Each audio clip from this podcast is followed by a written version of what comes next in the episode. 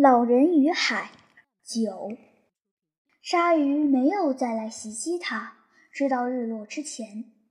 老人看见那些棕褐色的鲨鱼鳍沿着大鱼在水中留下的宽广的痕迹追了过来，他们甚至无需来回搜索大鱼的鱼腥味，肩并肩径直扑向小船。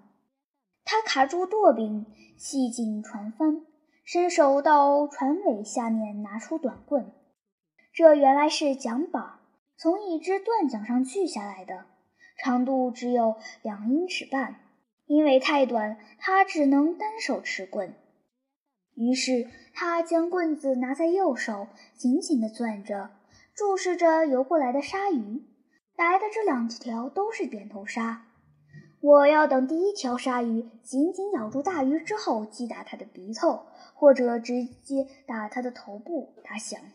两条鲨鱼同时逼近。当他看见离他最近的那一条张开双颚，一头拱进大鱼银色的腹部，就举高短棍，重重地猛击它宽宽的头顶。棍子落下时，他感觉像是砸在了坚韧厚重的东西上。不过，他也感觉到鲨鱼坚硬的骨头。当鲨鱼从那条大鱼身上滑落时，他又用力击打了它的鼻头。另一条鲨鱼一直在大鱼身上进进出出地忙活着。这时，他又一次张大嘴巴扑了过来。当他狠狠撕扯大鱼，又合上双颚，老人看见白花花的鱼肉从他的嘴角溢了出来。老人就抡起棍子朝他打过去，只打中他的头。鲨鱼一边看着他，一边还把咬着的鱼肉撕下来，趁它划开去吞吃嘴里的鱼肉。老人又抡起棍子打过去，却只打中了如橡胶般极其坚韧的地方。来呀，扁头鲨！老人说：“再过来呀！”那鲨鱼猛冲过来，趁它咬住大鱼时，老人再次击打。他将棍子尽力举到高处，结结实实打中了它。这一次，他感觉到鲨鱼脑子底部的骨头。他又照着同样的地方打了一棍，那鲨鱼慢吞吞撕下一块鱼肉，从大鱼身上滑了下去。老人注视着，以防他再来，但是两条鲨鱼都没有出现。然后他看见其中一条在海面上转着圈子，他没有看见另一条的背鳍。我已经不指望自己能够杀死他们了，他想。要是在当年，我会做到的。但是我把他们两个都伤得不轻，无论其中哪一条都不会太好受。如果我是用双手抡着一根棒球棍，我一定已经干掉第一条了，哪怕是现在也能做到。他想。他不愿去看那条大鱼，他知道大鱼的一半已经被毁掉了。就在他和两条鲨鱼搏斗的时候，太阳已经落下去了，天很快就要黑了。他说：“很快，我就能看见哈瓦那的灯火了。如果我往东偏得太远，我就会看见一处新开海滩上的亮光。现在我离陆地应该不会太远了。”他想：“我希望没有人太为我担心。”当然，也只有那男孩会担心我。可是我相信他对我有信心。许多老渔夫会担心我，还有很多其他人。他想，我生活在一个很好的镇子里。他不能与那条大鱼说话了，因为他已经被摧残得不成样子了。这时，一个念头浮现在他的脑海里：半身鱼。他说：“你曾是完整的鱼啊。”我悔不该出海这么远，我把我们两个都毁了。但是我们杀死了很多条鲨鱼，你和我还让另外一些半死不活了。你又曾经杀死过多少生命呢，我的老鱼？你头上那根长毛似的家伙也不是白长的。他喜欢去想象那鱼。当他还在大海里畅游时，会怎样对付一条鲨鱼呢？我应该把它长毛似的尖嘴砍下来，拿着去和那些鲨鱼搏斗。他想，可是船上没有斧子，甚至刀也没了。假如我取下它的尖嘴，就可以绑在船桨上，该是多好的一件武器！这样一来，我们或许能一起战斗。而现在，要是在夜里鲨鱼们来了，你该怎么办？你又能怎么办？跟他们斗，他说，跟他们斗到死。但是如今身处黑暗，灯火没有出现，也看不到任何光亮，只有风。只有船帆稳定的牵引，他觉得自己也许已经死了。他合拢双手，触摸着掌心，这双手还没有死。只要把它们简单的张开又合拢，他就能领受生命之痛。他将后背靠向船尾，就知道自己还没有死。他的肩膀也分明告诉他这一点。他想，我曾经许愿说，如果抓到了这条大鱼，就要念所有那些祈祷文。可我现在太累了，念不动了。我最好还是把麻袋拿过来披在肩上吧。他躺在船尾，一边长着舵，一边眺望着，期待着天空中出现灯火的微光。我只有那鱼的一半了，他想。要是运气好，也许我能把鱼的前半段带回去。我多少总该有一点好运气吧？不，没了。他说：“你出海太远，把你的好运气给得罪了。”别犯傻了，他大声道：“保持清醒，长好舵，你的好运气也许还多着呢。如果有什么地方出售好运气，我倒想买它一些。”他说：“我能用什么去买呢？”他问自己：“一根丢了的鱼叉。”一把折断的刀子，还有两只破破烂烂的手，我能用这些去买吗？也许能。他说：“你曾经想用海上的八十四天去买，而且你几乎就买成了。不要再想这些无意义的东西了。”他想：“所谓好运气，它来临的方式多种多样，谁又能把它辨认出来呢？但是不管什么方式的好运气，我都想买一点。”无论要付出什么代价，我希望我能看到灯火的亮光。他想，我的愿望太多了，可现在我只有一个愿望。他试着让自己靠得更舒服，更利于驾驶小船。身上的疼痛告诉他，他没有死。大约是在夜里的十点钟左右，他看见了城市灯火反射过来的亮光。一开始，那亮光只是依稀可见，仿佛月亮升起之前天空显露的微光。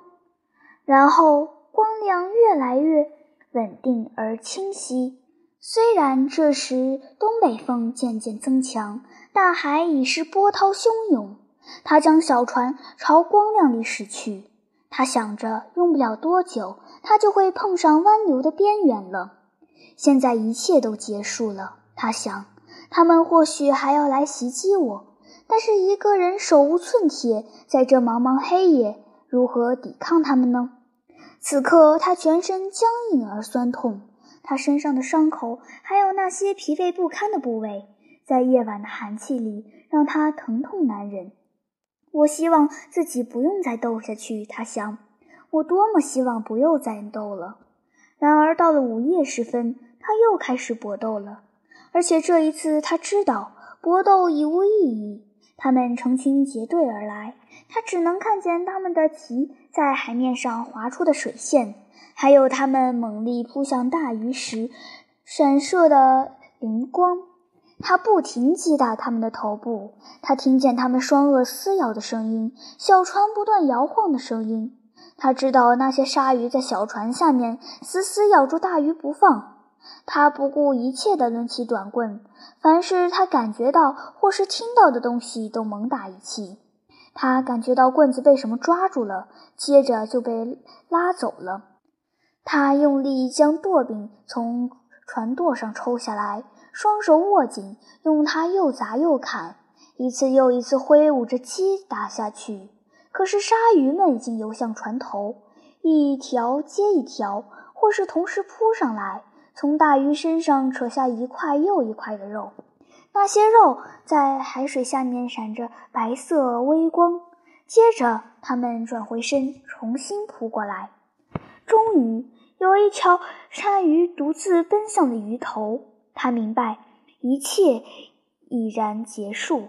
当鲨鱼的双颚卡在沉重的鱼头里，无法挣脱出来的时候，他挥起舵柄，一次又一次朝鲨鱼的脑袋打去。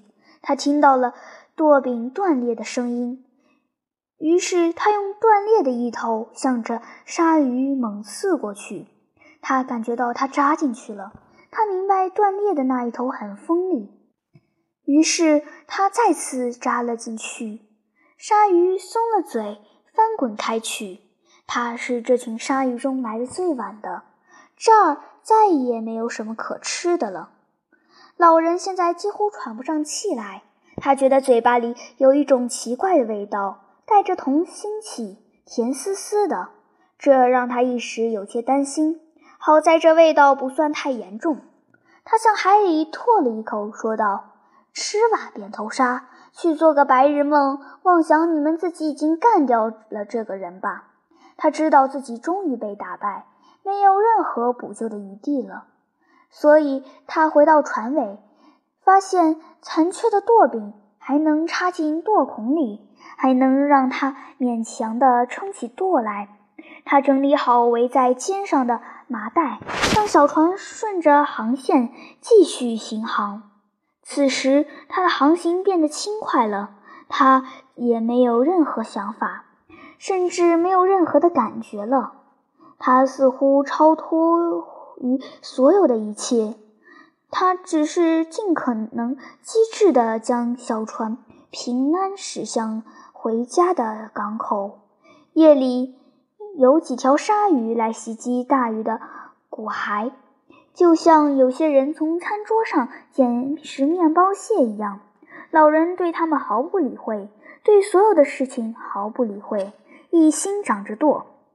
他只留意到现在小船行驶的有多轻快，多令人满意，因为船边再也没有沉重的负荷了。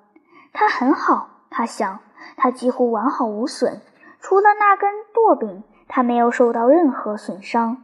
而舵柄很轻松就可以换掉。这时，他能感觉到自己然越过海流边缘，来到海流的内侧了。他能看见沿岸分布的海滨住宅的区的灯光。他了解自己所在的位置，回家已非难事。无论如何，风是我们的朋友。他想。接着，他补充道：“有时候是。”还有大海，那里既有我们的朋友，也有我们的敌人。还有床，他想，床是我的朋友。只要一张床，他想，床是了不起的东西。当你被打败的时候，床让你舒服。我还从来都不知道它有多舒服。可是是什么打败了你呢？他想，没什么。他大声道：“我自己去得太远了。”当他驶入小港，露台酒吧的灯光已经熄灭了。他知道所有的人都已经上床睡觉了。东北风不断增强着，这会儿已经刮得很猛了。港湾里却是静悄悄的。他将小船靠着礁岩下一处有鹅卵石的地方，没有人帮忙，他只能尽力将小船靠上去。然后他走下船来，将它牢牢地拴在一块岩石上。他拔下鳄竿，把帆卷起来，扎好，然后他扛起鳄竿向岸上爬去。现在他才知道自己有多累。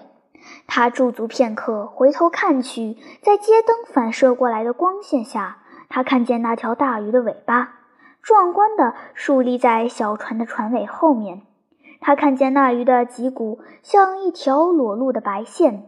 还有黑暗一团的头部和向前伸出的细长的尖嘴，而在头尾之间，那鱼已是空无一物。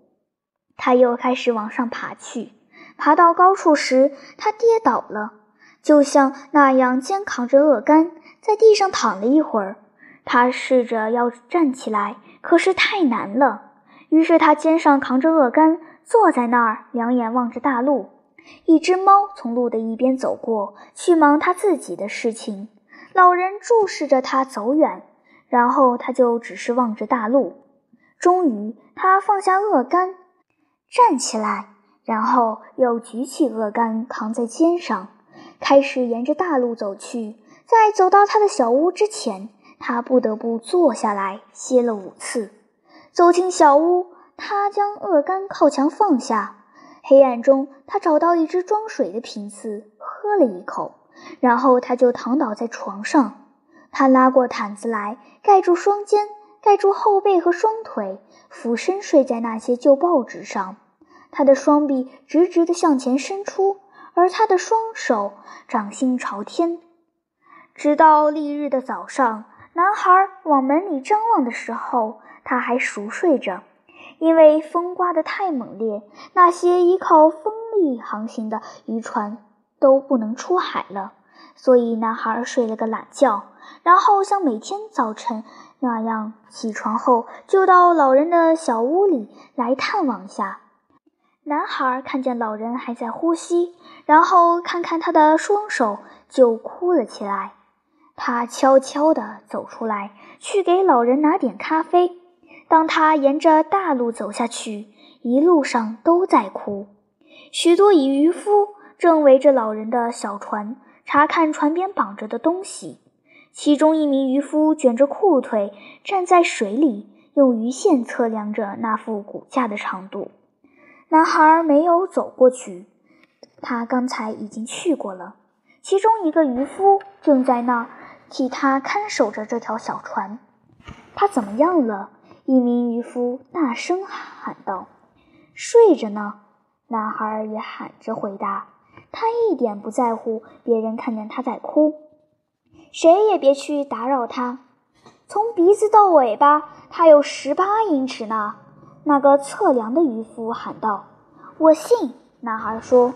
他一走进露台酒吧，要了一罐咖啡，要烫一点，再多放些牛奶和糖。还要别的吗？不要了。大伙儿，我看看他能吃些什么。那是好大一条鱼啊！老板说：“从来没有见过这么大的鱼。你昨天钓的那两条也是好鱼呢。”狗屁！我的鱼！男孩又哭了出来。你要不要喝点什么？老板问道。不了，男孩说：“让他们别去打扰圣地亚哥，我一会儿再来。跟他说我有多么替他遗憾。”谢谢。男孩拿着一罐滚烫的咖啡，走回老人的小屋，在老人身边坐了下去，等着他醒来。有一次，他看上去仿佛就要醒了，但是他又沉沉睡去。男孩就穿过大路，到对面借了些柴火，将咖啡重新加热。终于，老人醒了。别起身，男孩说：“先喝点这个。”他往一只玻璃杯里倒了些咖啡，老人接过咖啡喝了下去。他们把我打败了，马洛林。他们真的把我打败了。他们没有打败你，那鱼没有，他没有，那倒是，那是之后发生的。佩德里科在照看小船，还有船上的东西。你想怎么处置那些鱼头呢？让佩德里科把它砍下来做鱼饵用吧。还有那根标枪似的鱼嘴呢？你想要就拿去吧。我当然想要。男孩说。可是这会儿我们得安排一下别的事情。他们找过我吗？当然，海岸警卫队和飞机都出动了。海太大，而船太小，很难看得见。老人说。他察觉到能有个人说话，而不是只对着自己，或者只对着大海说话，是多么让人高兴。我很想念你，他说。你们钓到了什么？第一天一条，第二天一条，第三天两条，真不错。我们又可以一起钓鱼了。不行，我运气不好，我不再有好运气了。去他的好运吧，男孩说。我会给你带来好运的。你家里人会怎么说？我不在乎。昨天我已经钓到两条鱼了，现在我们可以一起钓鱼了。我要向你请教的事情还多着呢。我们一定要弄一只锋利的鱼矛，一直放在船上，你可以弄一块旧福特的弹簧片做矛头，我们把它拿到瓜纳巴科亚去打磨。如果磨得太锋利，又不经过火加工的话，就容易折断，我的刀子就断掉了。我会去找一把刀子来，把弹簧片也打磨好。这大风还要刮几天？也许要三天，也许更久。我会把一切都安排好。男孩说：“把你手上的伤养好，老爹。我知道怎么照顾他们。夜里我吐了一些奇怪的东西，好像感到胸腔里有什么东西碎掉了。把那儿也养好。”男孩说。躺下来吧，老爹，我去给你拿件干净的衬衫，再带点吃的来，顺便带几张我不在时的报纸来。老人说：“你可一定要赶快好起来啊！我还有好多东西要向你学呢。你可以教我所有的事情。你到底吃了多少苦啊？足够多。”老人说：“我去拿报纸和吃的东西。”男孩说：“好好休息，老爹，我会到药房去拿些药来，给你的手包扎一下。”别忘了告诉佩德里科，那鱼头给他了。好的，我会记住的。当男孩走到门外，沿着那条破旧的珊瑚石路走去时，他又一次哭起来。那天下午，露台酒吧来了一群游客，其中有个女人从一堆空啤酒罐和死梭子鱼之间朝下面的海水望去，她看见一条又粗又长的白色脊骨。它的末端连着一个巨大的尾巴。当强劲的东风在港湾的入口外面不断掀起大浪，那尾巴就随着潮水起伏摇摆。那是什么啊？他指着那条大鱼留下的长长脊骨，问一名侍者：“那脊骨如今只不过是垃圾，等着被潮水带走。” t b r o n 侍者说：“爱鲨鱼。”他本来是想解释一下事情发生的经过。哦，我还从来不知道鲨鱼会有这么气派造型、这么优美的尾巴呢。我也不知道啊。他的男伴说：“路那头，在他的小屋里，老人又睡着了。他照旧是脸朝下俯卧着，男孩坐在他旁边守候。此时，老人正梦见那些狮子。”